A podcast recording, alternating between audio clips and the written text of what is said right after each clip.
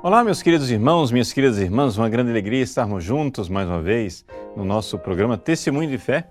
Aqui quem fala é o Padre Paulo Ricardo e quero acolher você para esse nosso programa em que nós, todas as semanas, refletimos a respeito da Palavra de Deus. E nós estamos no 22 domingo do tempo comum. O evangelho desse domingo é a continuação do domingo passado. Você se recorda que no, no domingo passado, Jesus perguntou a São Pedro, e vós, quem dizeis que eu sou? E São Pedro, então, fez a sua profissão de fé, dizendo: Tu és o Cristo, o Filho de Deus vivo. Jesus exulta de alegria e diz que Pedro é bem-aventurado, porque, claro, aquele ato de fé de São Pedro não é explicado humanamente. Não foi a carne, não foi o sangue, foi o Pai do céu quem revelou. E foi esse o evangelho que nós lemos na semana passada. Logo em seguida, então, vem o evangelho de hoje. Jesus começou a mostrar a seus discípulos que devia ir a Jerusalém e sofrer muito por parte dos anciãos, dos sumos sacerdotes e dos mestres da lei, e que devia ser morto e ressuscitar no terceiro dia. Diante desse primeiro anúncio, da sua paixão. São Pedro, que tinha acabado de, de reagir de forma maravilhosa, inspirado pelo Espírito Santo, agora é movido pelos seus impulsos carnais.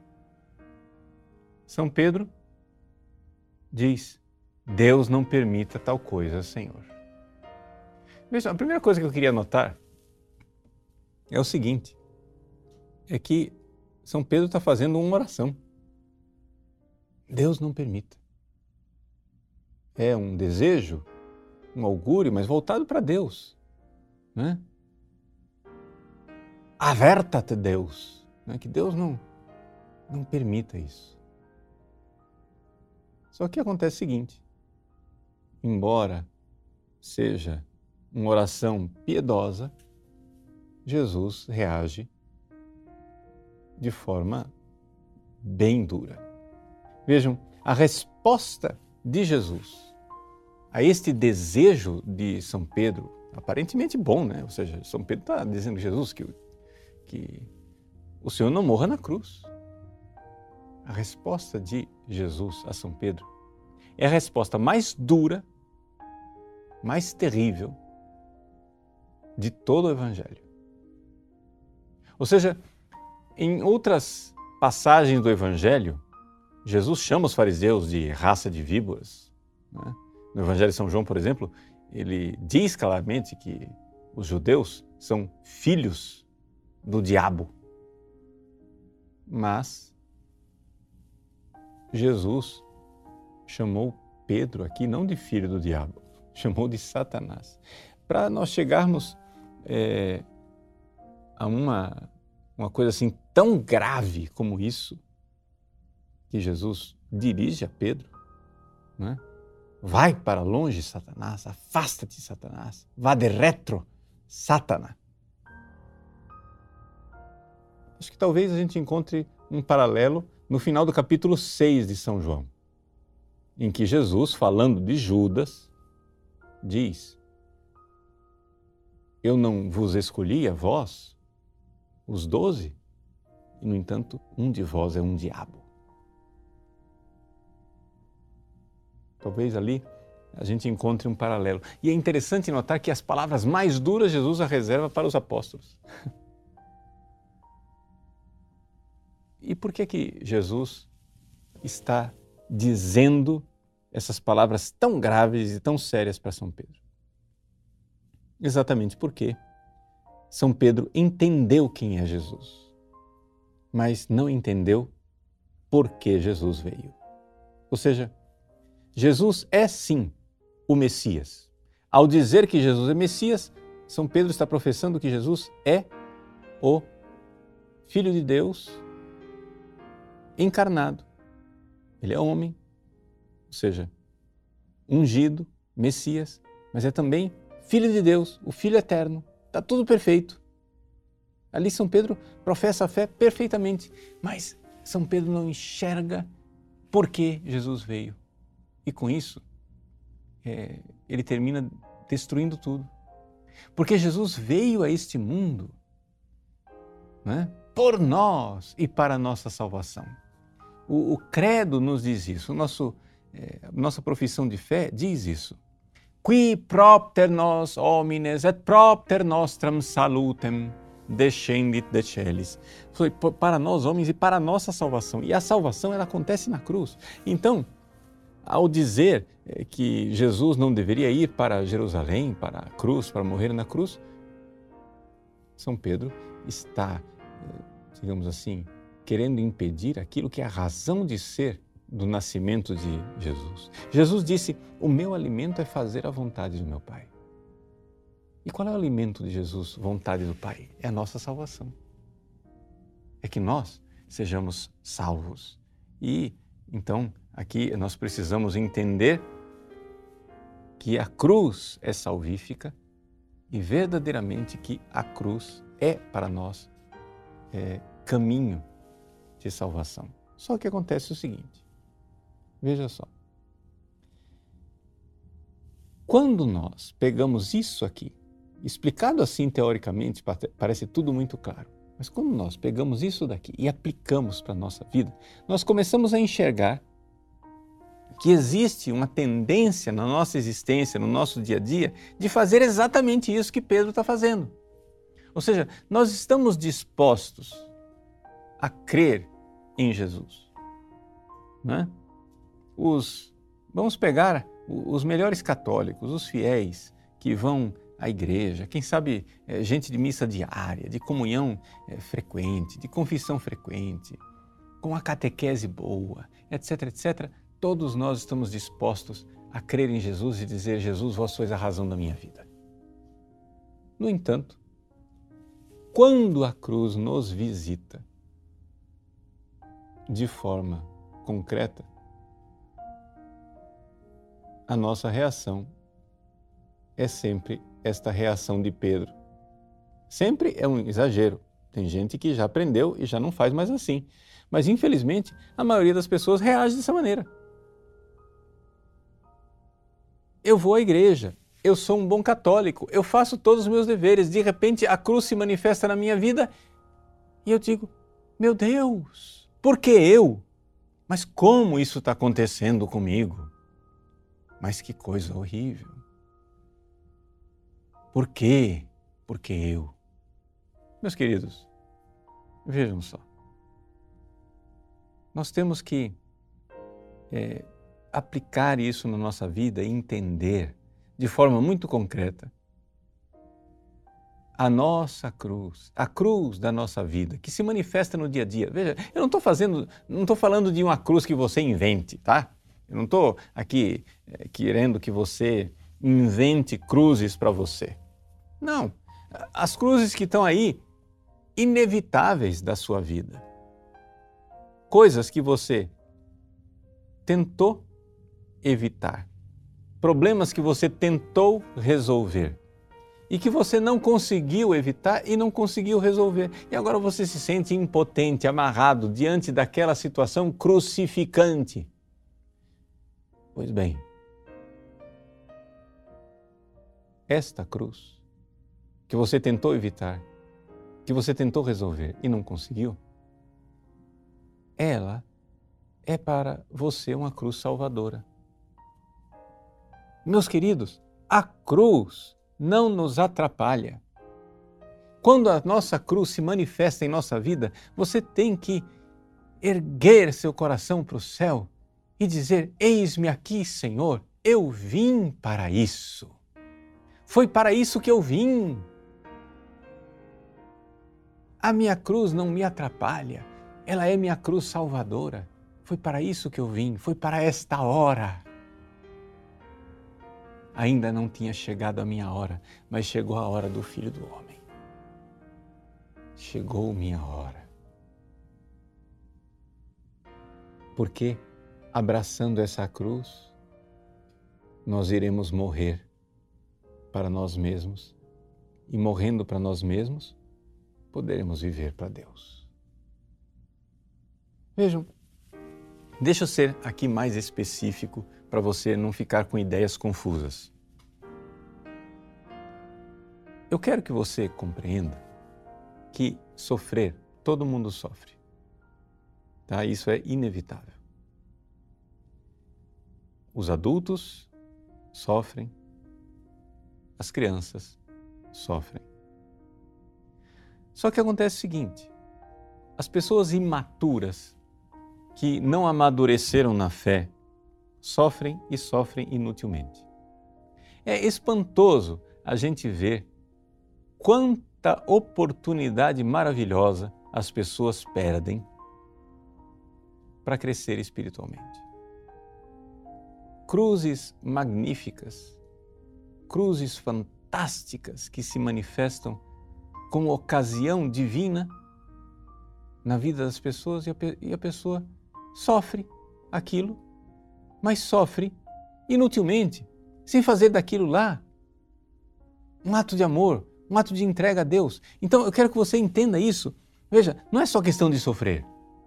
Se sofrer santificasse, só simplesmente sofrer, santificasse as pessoas, nós estaríamos num planeta de santos.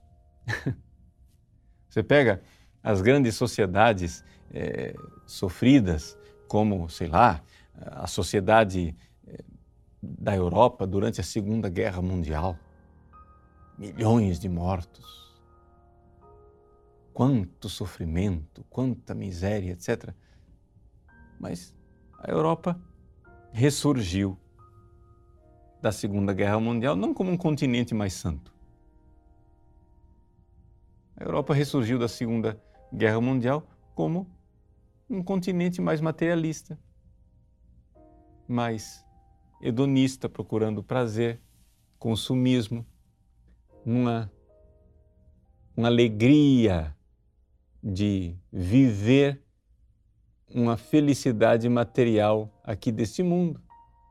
Sofreram, mas poucos aproveitaram. Peguemos, sei lá, um continente como a África. As fomes, as secas, guerras civis, né? conflitos intestinos nas várias nações e etnias, pragas, fomes. As pessoas sofrem. Mas eu suspeito que muitos sofrem inutilmente. Por quê? Porque não aprenderam como a cruz é salvadora. São Paulo, na segunda leitura deste domingo, ele nos exorta. Ele diz, ele pede pela misericórdia de Deus, irmãos. Eu vos exorto a vos oferecerdes em sacrifício vivo, santo e agradável a Deus ou seja, pegue esse combustível de sua vida e transforme em amor. Esta é a graça que nós precisamos pedir para Deus. Deixa eu dizer de uma outra maneira. Vejam, existem dois lugares: o céu e o inferno. O céu é um lugar maravilhoso. Lá só tem amor. Não tem dor nenhuma. É maravilhoso. Ninguém sofre no céu. Gente, não é fantástico você saber que existe um lugar não é? Onde as pessoas vivem uma felicidade perfeitíssima, que vem diretamente da glória de Deus, uma participação, cada um na sua medida e do seu jeito, da glória, da felicidade, da beatitude da própria Santíssima Trindade. Gente, nós vamos para o céu e nós vamos ver a felicidade do Pai, a felicidade do Filho, a felicidade do Espírito Santo. Que alegria! E lá ninguém sofre. Mas existe também um outro lugar, o inferno. E no inferno não há nem um pouquinho de amor, nem um pouquinho de felicidade. No inferno só tem dor, raiva.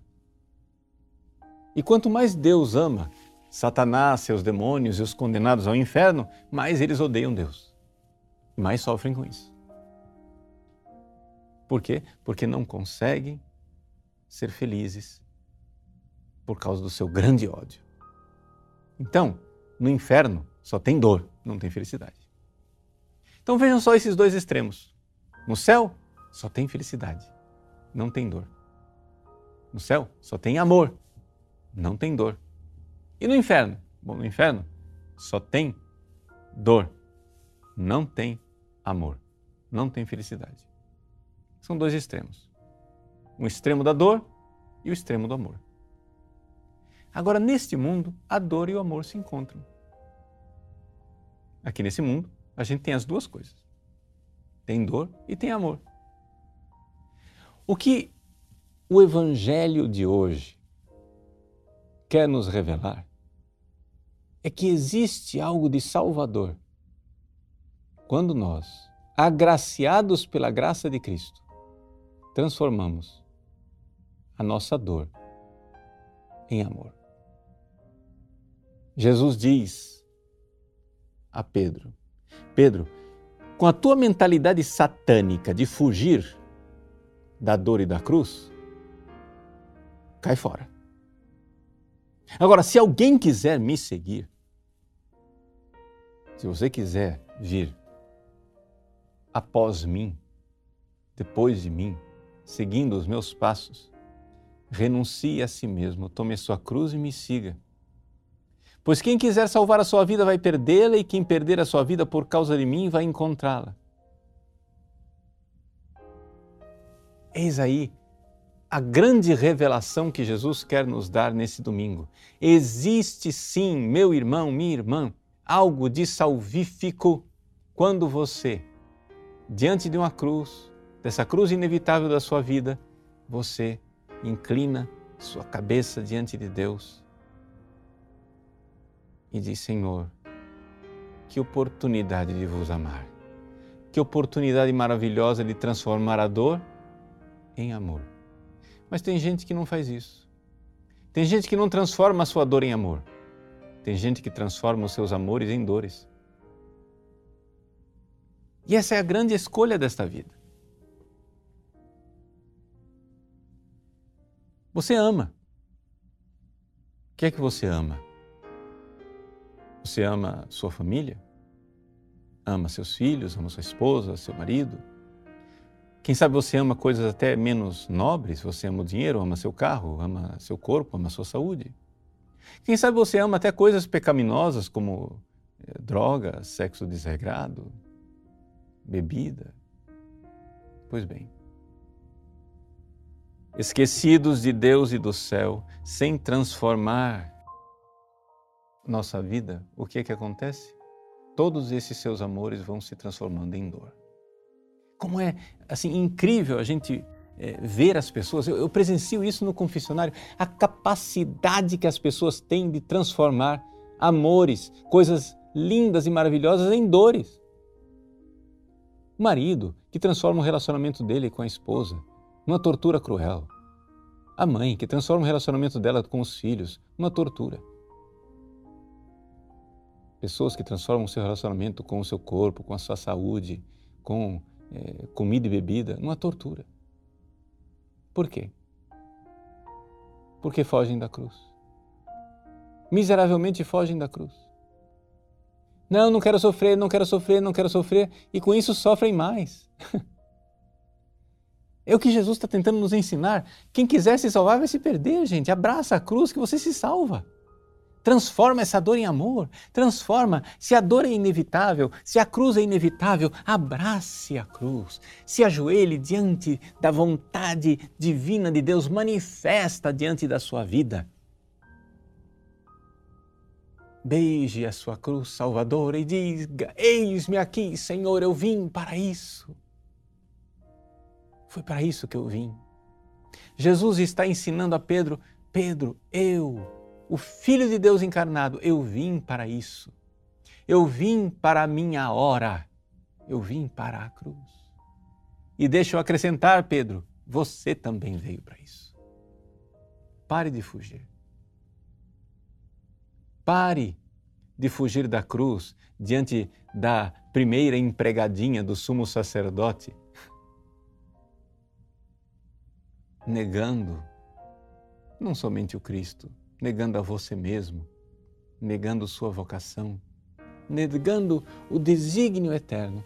Pedro, Pedro irá aprender esse caminho. Claro, teve tropeços, teve quedas, mas Pedro irá aprender esse caminho. E depois, o Beatíssimo Pedro, o felicíssimo apóstolo Pedro, irá entregar sua vida em Roma, crucificado de cabeça para baixo, seguindo os passos do seu Senhor. Ah, feliz és tu, Simão, filho de João. Ali se completou uma beatitude, uma bem-aventurança de Pedro. Quando ele foi aprendendo a transformar a sua dor em amor, quando ele abraçou a sua cruz. Conta uma tradição antiga que quando Pedro, já com idade, já tinha pregado o Evangelho em Roma, no ano de 67, se desencadeou uma grande perseguição contra os cristãos. Nero começou a perseguir os cristãos, amarrá-los em estacas, passar passando piche no corpo deles e queimando-os vivos como tochas humanas.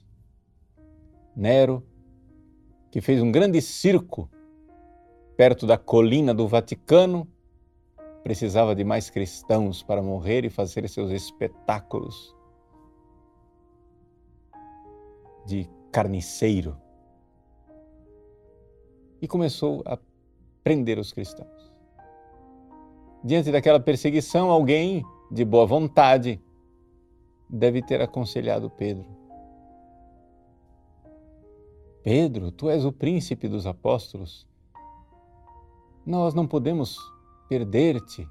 Vai, vai para alguma vila de algum amigo. Esconder. Esconda. Se esconda, Pedro. E Pedro então saiu saiu da cidade de Roma,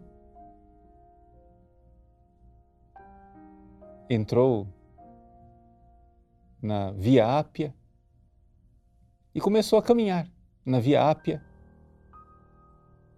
fugindo daquela perseguição. Foi então que na Via Ápia Pedro se depara com alguém conhecido. Era Jesus. Pedro então viu o seu mestre e senhor, que já tinha subido aos céus há mais de 30 anos. Que saudades, que alegria, que felicidade de ver Jesus, de reencontrá-lo. E ele, e Pedro então alegre e feliz, olha para Jesus e admirado, vendo que Jesus caminhava na direção oposta de onde ele estava indo,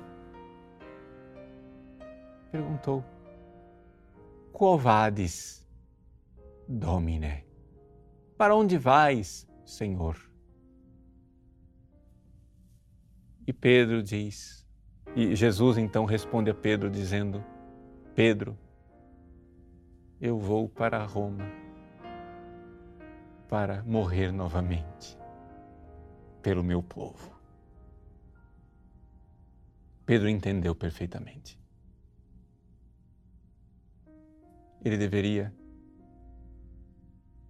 voltar atrás e ingressar novamente na cidade de Roma para finalmente dizer o seu sim, o sim último e derradeiro, o sim profundo e final, o sim que lhe deu a bem-aventurança, que fez dele o beatíssimo apóstolo Pedro morrer novamente com Cristo na cruz. Digo novamente porque, na verdade, todas as mortes de todos os mártires são uma morte só a morte de Cristo. E todas as cruzes são uma cruz só a cruz de Cristo, a cruz salvadora. Por isso, meu irmão, minha irmã, como São Paulo, na segunda leitura, eu quero dizer, pela misericórdia de Deus, oferecei-vos em sacrifício vivo. Não vos conformeis com o mundo, mas transformai-vos. Nada dessa mentalidade mundana que foge da cruz. Transformai vossa mentalidade, renovando vossa maneira de pensar e de julgar, para que possais distinguir o que é a vontade de Deus. Isto é o que é bom, o que lhe agrada, o que é perfeito. Deus abençoe você. Em nome do Pai e do Filho e do Espírito Santo. Amém.